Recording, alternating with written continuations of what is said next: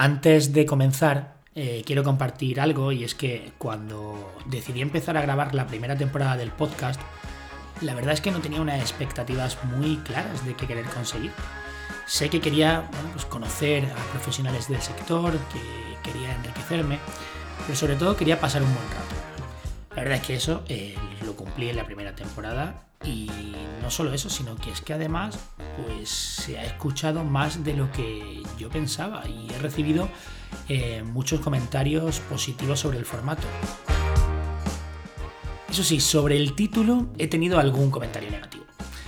Eh, y es que llamé al podcast Liderando Agronegocios, porque bueno, sobre eso iba el tema, el tener delante del micro a través de una llamada a profesionales del sector. Pero efectivamente yo creo que fue un error. Quizás porque, bueno, como estaba acostumbrado siempre a hablar de los agronegocios, pues caí en el cliché. Pero luego te das cuenta de que la parte de negocios agros son solo una parte de una grandísima y extensa industria alimentaria. Y sobre todo al terminar la primera temporada, pensé que además de a qué se dedican las personas, eh, lo más importante es conocer quién hay detrás. Así que nos hemos adaptado, hemos renovado el título y gracias a un gran trabajo junto a mi socio en Evolution P y por supuesto a mi mujer, quien me ayuda desde el principio, ahora el podcast, y por supuesto espero que no cambie más, se llama Toma de Tierra. Toma de Tierra simboliza el origen, el origen de la alimentación, de la tierra nace todo, es el comienzo, pero también es lo honesto. Y así son los invitados que aceptan venir, pasar un buen rato conmigo Personas que lideran el sector, pero con los pies en el suelo, en la tierra.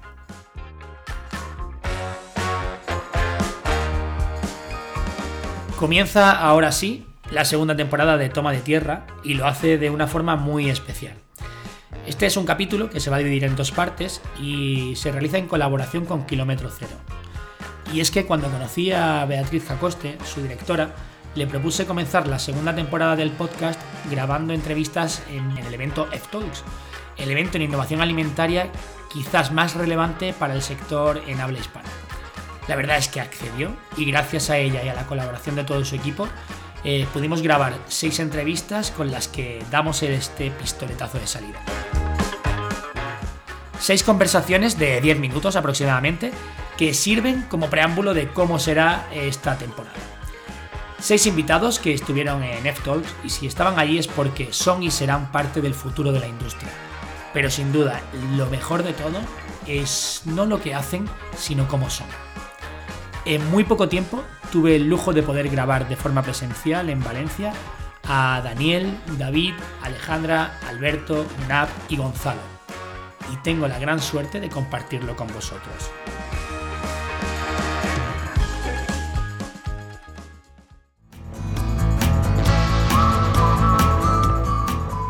Comienza Toma de Tierra, un podcast en el que a través de sus voces podremos conectar y conocer a las personas que lideran o liderarán la industria alimentaria. Daniel Ramón, muchas gracias por estar en Toma de Tierra. Muchas gracias a ti, Luis. Buenos días. Eh, me apetece mucho tenerte porque eh, es que esta nueva temporada de Toma de Tierra vamos a tener líderes o miembros de referencia de toda la cadena alimentaria, eh, desde startups, innovación, industria auxiliar, empresas más tradicionales. Y, empiezo contigo hoy aquí en F-Talks, eh, en, en este capítulo que es en colaboración con Kilómetro Cero. Eh, ¿Qué te está pareciendo el evento? ¿Cómo ves con lo que están hablando, los temas que se van a tratar en cuanto al futuro de la alimentación? Pues la verdad es que no es solamente ya interesante, sino creo que es necesario, ¿no? Comentabas que aquí al final, pues bueno, eh, nos juntamos distintos actores dentro de toda la cadena alimentaria, pero claro, realmente si lo piensas, el mundo agroalimentario es muy grande, ¿no? Y puede caer en cierta ambigüedad, con lo cual aquí y sobre todo en la vorágine nuestra del día a día, nosotros solemos enclavarnos en pues, bueno, lo que son nuestros sectores, nuestras categorías, etcétera, etcétera. Tú eres eh, manager o responsable de introducción de nuevos productos en Apple Science. ¿Qué es Apple Science? Apple Science es una, una empresa biotecnológica eh, que nació con un reto y un objetivo muy claro, que era combatir el desperdicio alimentario. Nosotros, eh, cuando la empresa se estaba gestando, lo que vimos es que dentro de toda la cadena alimentaria, donde se produce mayor desperdicio alimentario es en fruta y verdura, aproximadamente un 40%. Entonces la empresa lo que pensó es cómo podemos revalorizar el actual desperdicio alimentario y reconvertirlo en algo natural, en algo saludable. Entonces lo que hacemos fundamentalmente es recuperamos desperdicio que proviene de fruta y verdura, de la pulpa, de las semillas, de la piel, todo esto lo reconvertimos en un coating, en una, película invisible que volvemos a aplicar a la, a la fruta y la verdura. Aquí lo interesante es que cuando tú vas al supermercado y digamos, por ejemplo, una naranja, cuando tú compras una naranja, lleva una película que efectivamente la recubre, la protege, le da ese brillo característico que nos parece tan interesante, pero es de base química, es de base sintética. Nosotros lo que hacemos es buscar alternativas a estos naturales, naturales plant-based, a estas opciones que tenemos actualmente en el mercado, que además ya todos sabemos que incluso ya, al menos en Europa, existe una presión por fin eh, regulatoria de que esto cambie y transicione a a bueno, un paradigma más natural y, basado en plantas. Aquí unimos dos, dos conceptos clave ¿no? en el futuro de la alimentación, el zero waste y la economía circular, ¿no? Efectivamente. ambos en, el mismo proyecto. Y tú en tu caso, eh, conociendo más a Daniel Ramón, eh, en tu día a día, de, ¿qué haces? ¿Qué es introducción de nuevos productos? ¿A qué productos se le pueden poner este, este producto, valga la redundancia, a esta película que recubre? Eh, probando si funciona igual, me invento, ¿eh? no, no, lo sé, aunque lo que he podido ver me parece hiper interesante, pero en un plátano que en, una, en un aguacate. Efectivamente, nosotros justamente has mencionado dos, eh, dos tipologías de fruta en la que aplicamos efectivamente este producto. Aquí, justamente en Valencia, tenemos muchísima actividad eh, por los cítricos, aplicamos también en cítricos, bueno, en una infinidad de, productos. Este fue el core del nacimiento de Apil, como te comentaba Luis, pero lo que hacemos en introducción de nuevos productos somos de alguna manera la startup dentro de la startup. Somos una especie de incubadora donde, además de una manera súper divertida e interesante, nos dedicamos en el día a día a pensar cuál va a ser el Apil de los próximos 3 a 5 años, más allá del producto actual que tenemos. Eh, por ejemplo, te puedo dar alguna pincelada. Eh, trabajamos en desarrollos de nuevas formulaciones para buscar sustitutos tanto a nivel pre como post cosecha de fungicidas, de plaguicidas, etcétera, etcétera, pero también desarrollamos tecnología que nos puede precisamente ayudar a, a llegar a estos objetivos. Y dentro de los productos que habéis introducido o en los que estáis, ¿cuál es en el que ves que en esta fruta, en esta verdura funciona esto fenomenal y en cuál, mira, esta es que es imposible, es que ponérselo a un melón, eh, no sé. Eh, bueno, todo lo que comercializamos evidentemente funciona. Te puedo decir que nosotros hemos sido capaces de extender la vida útil, por ejemplo, de aguacates o de, de cítricos, mandarina, naranja, limón, pomelo, hasta tres, cuatro veces más en comparación a, digamos, a, las, a las ceras sintéticas. Evidentemente, como te puedes imaginar, además una empresa con un carácter tan, tan científico, tan biotecnológico, nosotros estamos en constantes pruebas en infinidad de frutas y verduras. Te puedo decir que, por ejemplo, hemos visto que en cerezas eh, de momento no funciona como esperábamos, ¿no? Pero esto es un work in progress, ¿no? y, testando. Exactamente, exactamente. Ahora estáis más enfocados a fruta que a verdura, ¿no? Trabajamos más en fruta que en verdura, eh, pero bueno, para darte algún ejemplo, podemos estar trabajando ahora mismo en tomates o incluso en pepinos, en pimientos. al final nosotros abrazamos cualquier fruta o verdura donde veamos que este producto va a funcionar y obviamente con la intencionalidad eh, si me apuras utópica, no en el sentido peyorativo de poder aplicar en los próximos años a PIL a, pues bueno, a cualquier tipología de fruta y verdura. Pues eh, me parece interesante, interesantísimo y de hecho, oye, por esta trayectoria que tú tienes, que además vienes de muchos años del sector, ¿no? Vienes de una multinacional que es, ADM, que trabajaba en, el trigo, toda tu historia, eh, empiezas en, en, en, Apple Science, eres miembro del squad. Eh, de kilómetro cero, donde están, no sé, 50, 100 personas mm, súper influyentes. Estás dentro de la categoría Zero Waste con cuatro personas de todo el mundo. A ti el personal que, que, te supone eso, ¿eh? que, que ¿cómo lo, cómo, cuando te lo propusieron, ¿qué dijiste? Pues primero, quizás esto puede ser un poco a cliché, pero me supuso un orgullo, evidentemente, ¿no? Al final, Kilómetro Cero está haciendo un trabajo excelente y la gente que está involucrada en el proyecto es gente brillante, ¿no? Entonces, pues bueno, de alguna manera que me equiparen a, a gente de tal categoría, pues bueno, es un orgullo. Por otra parte, también me parece súper interesante y muy divertido. Es decir, para mí quizás un poco más por, por, subjetividad personal, pasármelo bien es fundamental. Y esto aplica también al ámbito profesional, desde luego. Y, luego, por otra parte, también es algo muy retador, ¿no? Porque al final no dejamos de tener una responsabilidad. Eh, dentro del squad no solamente hablamos a nivel interno, sino interactuamos también con startups.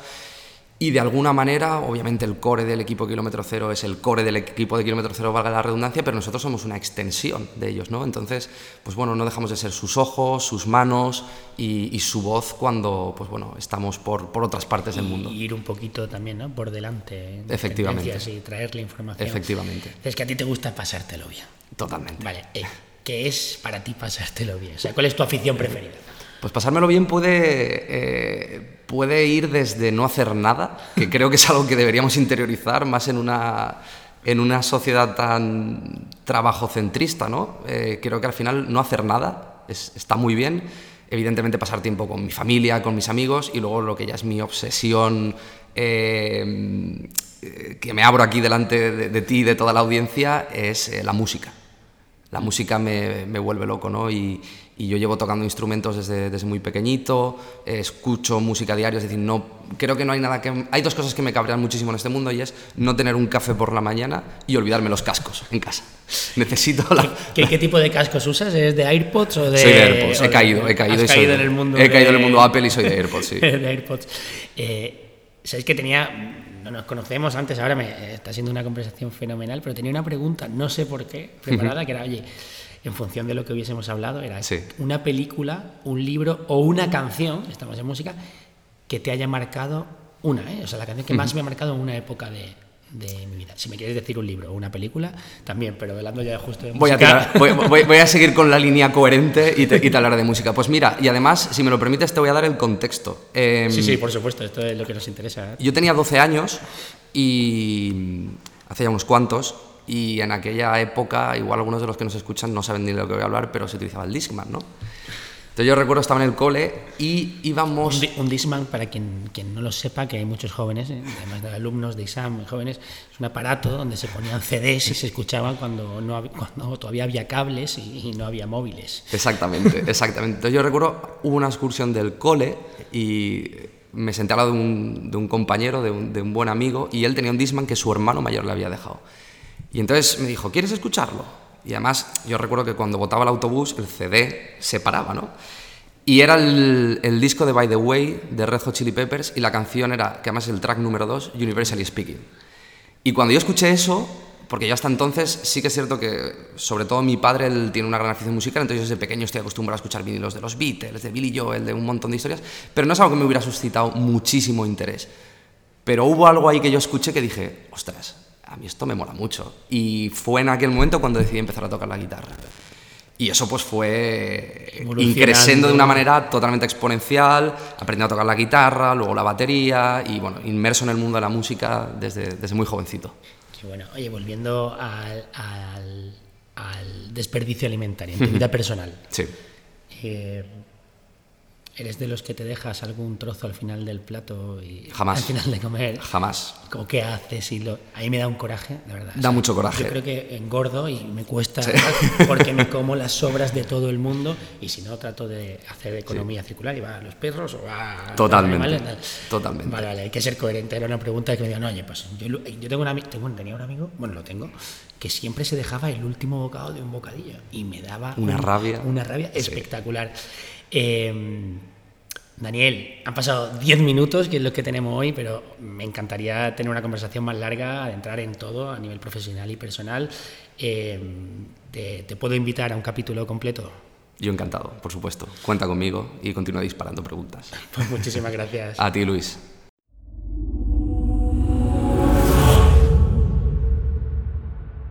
David Baldoví, bienvenido a Toma de Tierra. ¿Qué tal? Muy bien, muy bien. Un placer y gracias por, por la invitación. Eh, compartimos un montón de cosas. Ya te he contado un poco antes de empezar que te sigo de hace tiempo y admiro lo que hacéis eh, en diseño de producto, en producto digital y, demás, en packaging, ¿no? que tocáis mucho packaging también. De eso vamos a hablar ahora un poco, pero eh, antes de empezar y hablar de Brand Summit un poquito, eh, me ha gustado mucho tu, tu, tu descripción de LinkedIn. Entonces, Yes at Brand Summit Luego, Coa Distance, ahora me cuentas un poco, eh, Etigraph. Bienvenido a mi caos, a mis dudas, a mi intuición, a mis luces y a mis sombras. ¿Podemos hablar un poco de todas ellas? Sí, claro. ¿Qué es el caos? Bueno, a ver, yo creo que toda persona que emprende, eh, al final nos acostumbramos mucho a vivir en, la incertidumbre, ¿no? En todas las dudas que, genera eh, poder emprender, sobre todo cuando, cuando montas equipo, que creo que es uno de los, de, los grandes riesgos que tiene emprender, porque ahí sí que es como que o te acostumbras a abrazar esa incertidumbre y a saber eh, vivir eh, los famosos épocas buca, ¿no? que está ahora tan, tan de moda decir esto, pero o te acostumbras a vivir en esa, en esa incertidumbre, en ese caos, en esas dudas y a, y a seguir esa intuición que cada uno debemos de tener, y obviamente hablo de desde mi persona, eh, necesitas, necesitas conocerlo ¿no? y ser capaz de, reflexionar. Yo en mi caso además vengo de, una empresa familiar, eh, como decías, una de las, de, las que has leído, de Digraph, en la cual hace unos 10 años estaba como director comercial eh, y de marca y, y salí, ¿no? Entonces es como, joder, esa fue como muchas dudas, ¿no? Porque es la empresa que tu padre fundó hace ahora 41 años y medio. Pero sigue, ¿no? Sigue, sigue, ¿no? sigue, y es, es una, sí, de hecho estoy en el consejo de dirección, eh, no estoy en el día a día de la empresa, pero sí que estoy en, el consejo. Eh, bueno, pues tengo nuestras reuniones mensuales, ¿no? Con, con, indicadores, con KPIs y demás para, para, controlar todo y sigo estando muy presente. Eh, pero no en ese día a día, ¿no? Entonces ahí fue como hubo una época, ¿no? pues cuando tenía 28 o 29 años en las que la cabeza empieza a acelerarse, a sentir que no es el sitio en el que quieres estar y eso que es tu casa.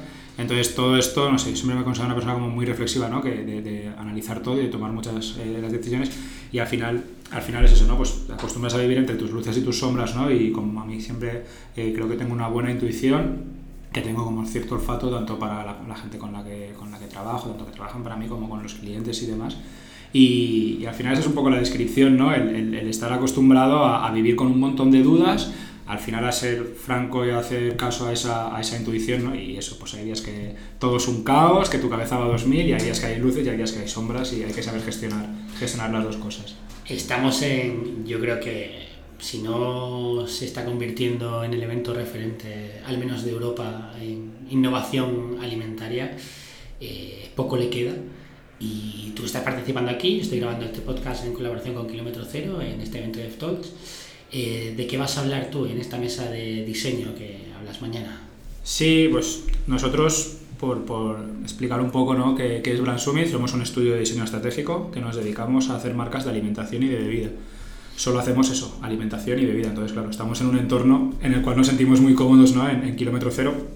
Hemos entrado este año como, como partners suyos, como, como socios, para ayudar a todas esas startups que han entrado a su, a su problema de, kilómetro cero venturing, ayudarles ¿no? a potenciarles y a guiarlas un poco en la parte, en la parte de marca. Entonces, mañana hay una mesa, una mesa redonda, pues también aprovechando que, que Valencia es la capital mundial del, diseño y justo se van a juntar, pues yo creo que con las dos o, las tres, ¿no? Porque una, las tres piezas que encajan en nuestro puzzle, que es Valencia, diseño y alimentación, ¿no? Pues todo esto es lo que está sucediendo aquí entre hoy y mañana y es que justo eso es lo que es Brand Summit, es, diseño, es alimentación y, estamos aquí en Valencia. Y estáis todo enfocado a alimentación, eh, hacéis producto digital eh, y packaging y te voy a preguntar, hablando de futuro, eh,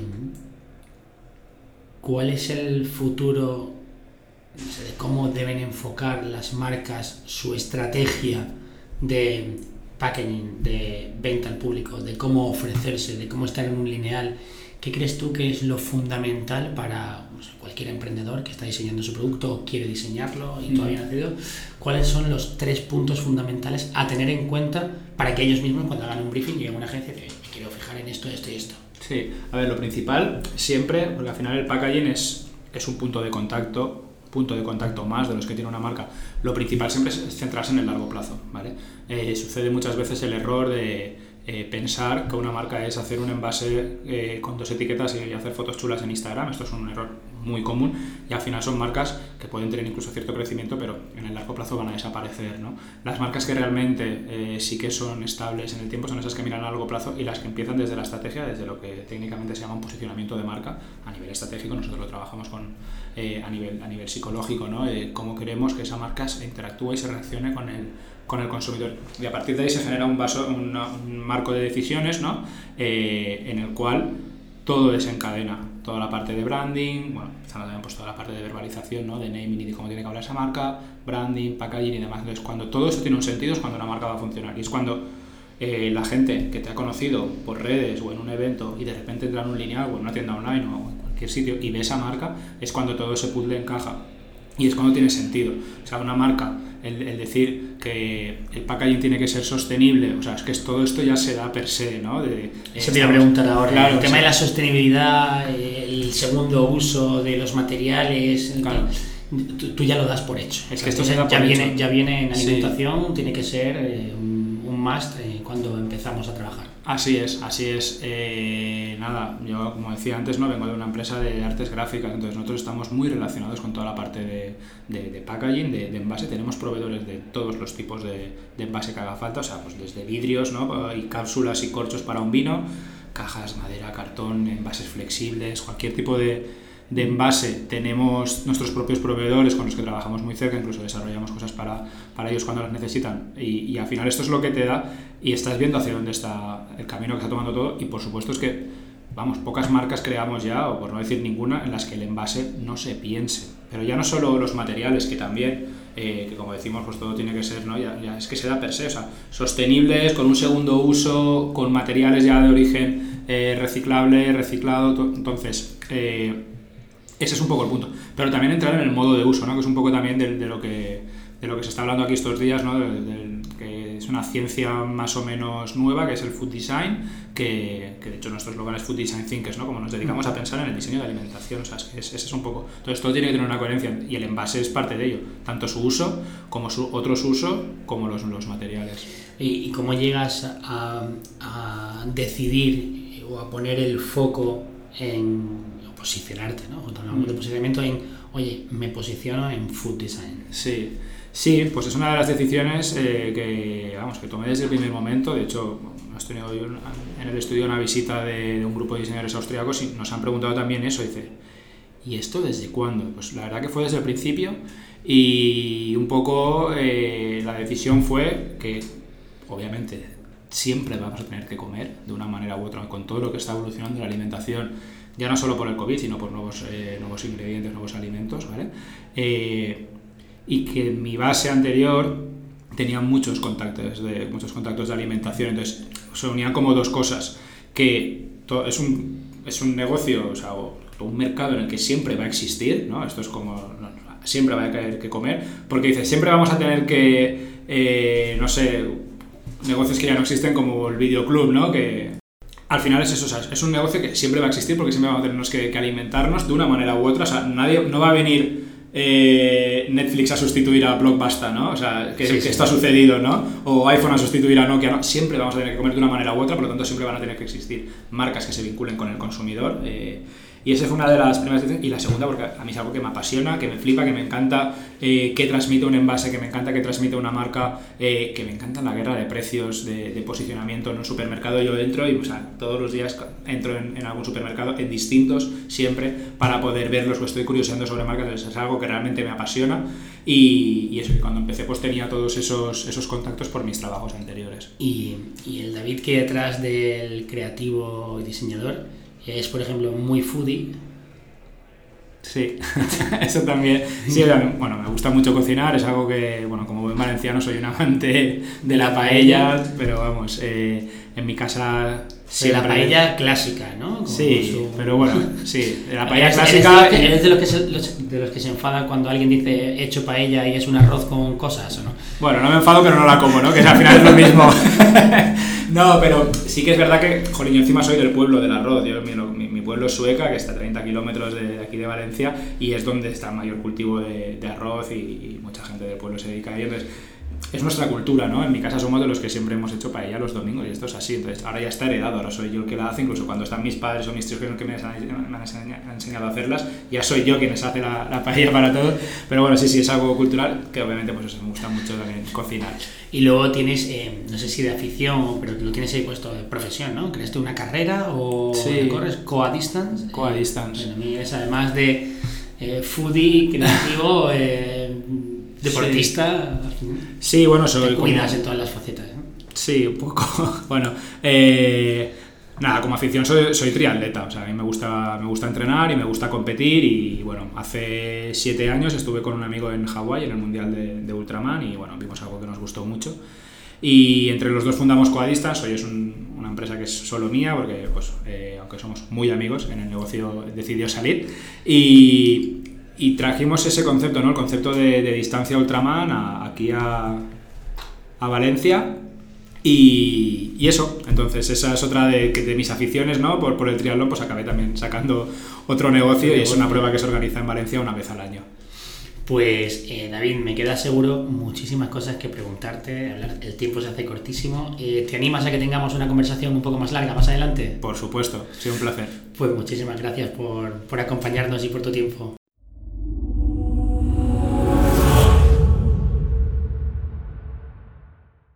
Alejandra Allendes, eh, muchas gracias por venir a Toma de Tierra, a este capítulo especial en colaboración con Kilómetro Cero NF Talks. Eh, para mí es una entrevista muy especial, te lo he comentado un poco antes de empezar, eh, porque eres la primera representante de una empresa de fuera o que vives fuera, eres chilena y en Instagram alguna vez me habían dicho, oye, ¿cuándo vas a entrevistar a alguien, a algún emprendedor? Oye, pues ya está aquí, ¿no? Empezamos con eh, Misión Latinoamérica, así que muchas, bien, muchas gracias y bienvenida a esta entrevista. No, muchísimas gracias a ti por la invitación y feliz de poder participar. Eh, tengo que decir que eh, Alejandra es un encanto, viene después de una odisea de cambios de vuelos, ha llegado, la pobre está hiper cansada y aún así, y aún así con todos los compromisos que tiene, va a ser ponente, eh, ha sacado un ratito para estar conmigo y de verdad que te lo agradezco eh, muchísimo, muchísimo. Eh, eres cofundadora y Chief Innovation Officer en Kelp. Sí. cuéntanos, ¿qué es Kelp? Kelp es una biotech de mm, soluciones innovadoras eh, usando algas y tecnología para transformar productos tradicionales en versiones más sustentables. Esa es como la definición actual. El pitch, es el pitch que tienes básico. y, ahora el, tweet pitch. El tweet pitch. Entonces, ahora mismo, eh, si puedes hacerle más de 140 caracteres, eh, explícame, ¿no? O sea, al final creo que por ahí un mensaje o claim es la revolución de las algas y entráis hace unos años en, este mundo, ¿no? ahora tan en tendencia eh, de plant-based. Plant eh, ¿Cómo es vuestro modelo? ¿Qué tal está siendo la aceptación? Mm, estoy deseando probarla para ver, eh, para comparar cómo está funcionando y dónde estáis. Nosotros partimos el 2016 con una línea de alimentos plant-based con ingredientes 100% naturales y en base a algas chilenas, principalmente cochayuyo, que es como el alga más conocida en nuestro país, Durbilea antártica para los que sepan el nombre científico. Y la verdad es que fue un gran desafío porque en Chile, no, si bien las algas son parte de la cultura gastronómica de nuestro país, eh, gracias a la globalización se ha ido perdiendo un poco esta cultura y a la gran mayoría de los chilenos no le gustan las algas, de hecho a mí tampoco me gustaban, entonces también este proyecto que partió como mi tesis, de, yo estudié ingeniería agronómica en la Universidad de Chile, entonces lo encontré muy interesante y muy innovador poder tomar este recurso que eh, tiene un alto poder nutricional que es muy sustentable porque crece en el mar de forma natural, no requiere agua, no genera carbono, al contrario, las algas es sostenible. Exacto. secuestráis carbono, al contrario, ¿no? Exacto. De, hecho, las algas generan el 50% del oxígeno del planeta. No necesitan fertilizantes, no necesitan intervención humana. Entonces, nosotros eh, fuimos un poco adelantados a, a esta llegada, este claro, este boom plant-based, porque, bueno, estamos en Chile, en Latinoamérica, eh, las tendencias se, se, demoran un poco más en llegar. Y cuando partimos estaba empezando este tema de eh, cambiar a proteínas de origen vegetal por un tema de sustentabilidad.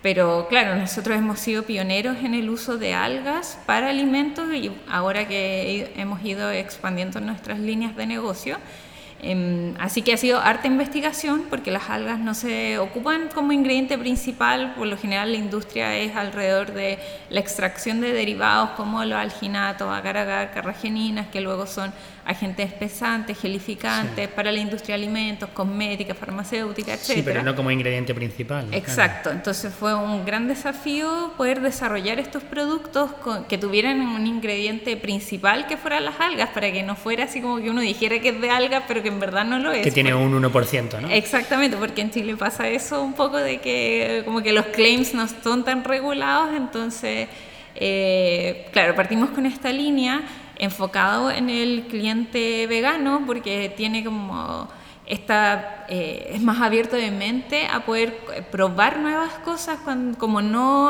han quitado todos los ingredientes de origen animal están más abiertos y por lo general conocen más sobre otro tipo de recursos. Entonces ellos fueron nuestros early adopters. Y ahora como en Chile también la tendencia plant-based se ha instalado como, con mayor potencia igual es un segmento de nicho pero la gente se está abriendo a poder comer cosas de disminuir el consumo de carne como por un tema de salud. Así que se ha ido abriendo para también adquirir estas proteínas como distintas que vienen del mar. Y mm, finalmente, claro, nosotros vendemos a través de tiendas independientes, que ese modelo existe harto en Chile, que son como tiendas de únicas, que son de un, o sea, personas tiendas independientes que tienen de, un poco de todo ¿no? y son tiendas accesibles eh. exacto. Y ahora tenemos como 140 puntos de venta en todo el país. También vendemos a través de nuestro e-commerce pero solo en Santiago. Somos de Santiago de Chile. Y más que nada porque estos productos son congelados. Entonces también la logística de frío en nuestro país es bien complicada. Como que tienes que vender muchísimo para, que merezca la pena claro para tener el acceso a. Entonces eso lo hacemos más que nada con los clientes B2B y B2C lo hacemos solo en Santiago, pero ahora ya estamos en conversaciones con un retail bien importante en Chile para poder entrar, porque también gracias a estas tendencias se han generado em, como pasillos especiales, góndolas especiales los retail que tienen un enfoque sustentable, un enfoque bio, un enfoque de pymes, que son como empresas pequeñas, de startups. Aquí, eso, está, aquí eso está pasando pero ya no se ve el nicho, ¿no? ya está empezando a convivir. Em, y de hecho, hace poco leía en algún sitio que se está incluso al contrario, ¿no? un poco empezando a demonizar lo que iba a ser una tendencia de un boom, que ahora parece que no es tan boom, eh, que ya entra una categoría y que ahí hay una lucha por posicionarse por sabor, por eh, textura, por tal. Em, ¿Cómo lleváis eso vosotros? ¿Cómo es vuestra competencia ahora mismo en Chile? En, claro, en la tendencia plant-based tenemos por un lado los que tratan de imitar a los ingredientes de origen animal y los que tratan de como, presentar una nueva alternativa y que no tratan de disimular el sabor. Y ahí tenemos de legumbres, de cereales, de champiñones, las nuestras que son de algas. Entonces, la tendencia igual antes cuando partió, como que todos pensaban que estas que estaban imitando la carne iban a ser las que más iban a agarrar mercado porque iban a poder atraer a este cliente que le gusta la carne, no quiere pero dejar que quiere pero quiere reducir un poco su consumo. Claro, entonces como que iba a poder ser un mercado más masivo, pero al final se ha demostrado, por lo menos en nuestro país, por lo que puede conversar acá con otras personas, de que no es tan así, de que la gente cuando come algo de origen vegetal como que quiere sentir el, el igual el sabor de los vegetales, porque es como el sentido de que es más saludable, entonces ahí también hay como un tema que igual están conviviendo más parejo. Y claro, sobre el origen, yo creo que estas de legumbres y de champiñones son como las que están un poco agarrando más fuerza. Como te decía, las algas, nosotros somos de hecho los únicos en nuestro, por lo menos en Chile, que hacen, ocupan algas como ingrediente principal para alimentos. Ahora estamos hablando eh, mucho de algas, eh, me está entrando ganas de probarla, eh, pero al final en nuestro día a día comemos de todo. ¿Cuál es tu comida favorita? Mi comida favorita, no sé si cuenta como comida, pero me encantan las papas fritas. Yo creo que ese es como mi placer culpable y también soy súper buena para los dulces. Así como para las cosas dulces, como las galletas, los chocolates, como que en verdad soy súper poco saludable en ese sentido. Pero sí, yo no soy vegana, no, igual, o sea, no me gusta la carne, no me gusta la carne ni de vacuno, ni de cerdo, ni de pollo. Eh, como si pescado de repente, entonces igual tengo una tendencia un poco más, eh, una orientación más a lo plant-based, pero no es categórica. Entonces, en ese sentido, eso es como lo que más como. Eh, además de ser ingeniero agrónomo, eh, es experta en innovación, me decías antes, profesora en una universidad, estás muy de cara al público, eh, estás teniendo bastante éxito, estás siendo muy reputada, pero seguro que has tenido una mala experiencia. hablando en algún sitio, cuéntanos una experiencia Mira, la verdad es que yo soy súper tímida, soy súper introvertida, entonces cuando partí, como finalmente yo partí full time, mi socio estaba part time, él tenía un trabajo tradicional, entonces era yo por obligación la que tenía que hacer todo, tenía que salir a hacer los pitch, yo salía a vender, que tampoco es algo que me acomoda, entonces como que todo ese proceso igual fue complicado para mí, fue salir mucho de mi zona de confort, así como alejarme totalmente, o sea, ni siquiera un poquito, así como, como lo contrario a lo que soy. Pero claro, a través de los años me he ido dando cuenta que quizás no, yo tenía una percepción de mí muy cerrada y que claro, he podido con los años ir mejorando mi pitch, me siento mucho más cómoda, de hecho, por algo sigo siendo yo la que hace este tema como de relaciones públicas. Eh, hago los pitch en inglés también ahora, que igual cuando uno es, eh, habla español, pasar a hablar inglés, a hacer pitch y todo. Entonces, claro, mi socio ahora también se metió hace dos años full time, entonces él también está ahora viviendo por ese, proceso, de hablar en público y de que uno tiene que dejar bien a la marca. Entonces yo creo que ese, la parte inicial fue como bien compleja, así como esto de salir 100% fuera de tu zona de confort fue, fue súper intenso. Y claro, yo al principio veo mis pitches originales y nada, pues eran terribles, eran terribles, pero claro, y los de ahora son bastante mejores, o sea, no soy experta, no tengo como, no sé si no tengo el talento quizás natural, pero siento que sale muchísimo mejor, como que se logra transmitir mejor la idea, estoy más tranquila, como hago clases en la U, entonces ya me he ido acostumbrando a hablar en público, entonces me siento mucho más cómoda. En toda esta experiencia te conviertes en bueno, cofundadora, sois dos socios, directora de innovación. Para terminar, ¿qué le dirías a, la, a ti, qué te dirías a ti misma hace 10 años, desde tú, con todo lo que has aprendido? ¿Qué, un consejo para terminar, oye, Alejandra, no hagas esto, o Alejandra, eso es lo que tienes que hacer.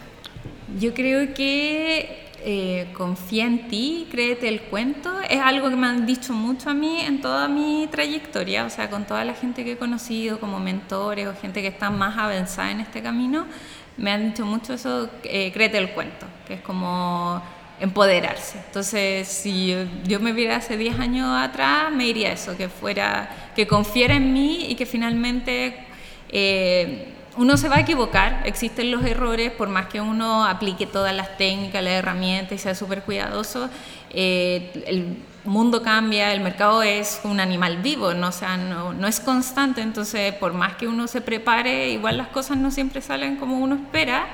Y al final, claro, yo era muy, como que para mí el fracaso era un tema muy negativo, pero lo he aprendido a tomar de una forma que es como un aprendizaje. Entonces, esos errores, mientras uno aprenda de ellos, eh, termina siendo algo bueno también. Entonces, sería un poco eso de confiar en mí, porque finalmente nada es tan terrible. Alejandra, pues eh, muchísimas gracias. Es un placer haberte tenido como primera representante de Latinoamérica en Toma de Tierra Eh, espero que se divulgue, que ayudemos un poco también a introducir dentro de todo este mercado pues Kelp, que gracias a Kilómetro Cero, a F-Talks, se va a conocer más y si podemos eh, un poco aportar, pues estamos encantados y encantados de haberte tenido aquí. Muchas gracias. Muchas gracias a ti, feliz de haber estado.